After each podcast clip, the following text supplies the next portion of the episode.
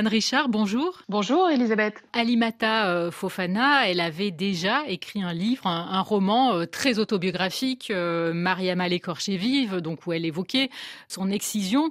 Mais là, l'idée de faire un film, c'est un peu un cran supplémentaire parce qu'il fallait qu'elle accepte de se laisser filmer et ça exige encore plus de courage. À votre avis, qu'est-ce qui l'a entraîné dans ce projet? Qu'est-ce qui lui a donné envie de faire un film? Alors, comme vous le dites, c'est une étape extrêmement courageuse dont je pense qu'elle n'avait pas pu euh, mesurer toutes les conséquences. Elle en avait marre de ce qu'elle voyait à la télé, de ce qu'elle voyait dans les documentaires, et elle voulait que ça vienne d'elle. Et elle voulait raconter le phénomène de l'excision, non pas par des explications, non pas par un discours militant par les associations, mais vraiment du point de vue d'une femme, de ce qu'elle vit à l'intérieur, de ce que ça lui fait dans son corps, mais aussi dans sa tête, puisqu'elle avait compris très vite, euh, dans sa démarche à elle, intime de femme, que ce n'était pas avec la reconstruction chirurgicale qu'on arrivait à résoudre le problème. Et moi, j'ai été très très vite convaincue qu'effectivement, c'était elle qui était la mieux placée pour en parler, pour euh, dire ce qui se passait dans son corps, dire ce qui se passait euh, en en discutant avec les autres, et ensuite euh, bah, faire le, le, pas ultime de raconter son histoire, j'allais dire face caméra, à ses proches, et les emmener dans cette aventure filmique.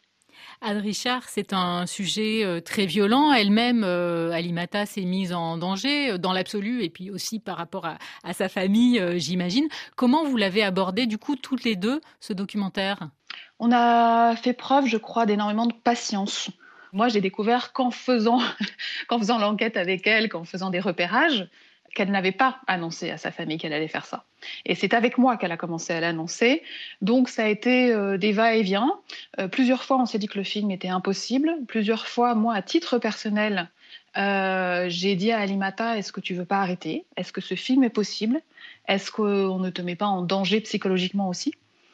Et toujours, elle est revenue.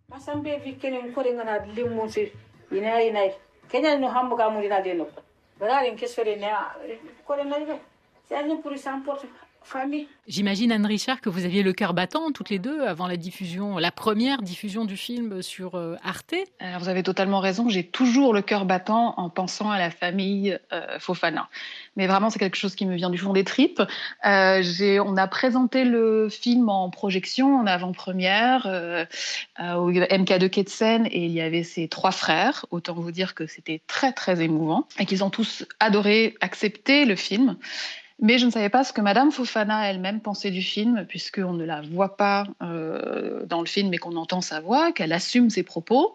J'ai laissé Alimata euh, seule avec sa maman parce que j'estimais que c'était sa relation, que c'était quelque chose. Euh, Madame Fofana nous avait fait le cadeau de pouvoir, j'allais dire, rendre public sa parole. Donc je voulais que ce soit leur moment à elle. Et depuis, elle m'a envoyé un message, euh, voilà, euh, dont je ne me remets à peine, mais qui estime qu'on a fait un très beau travail.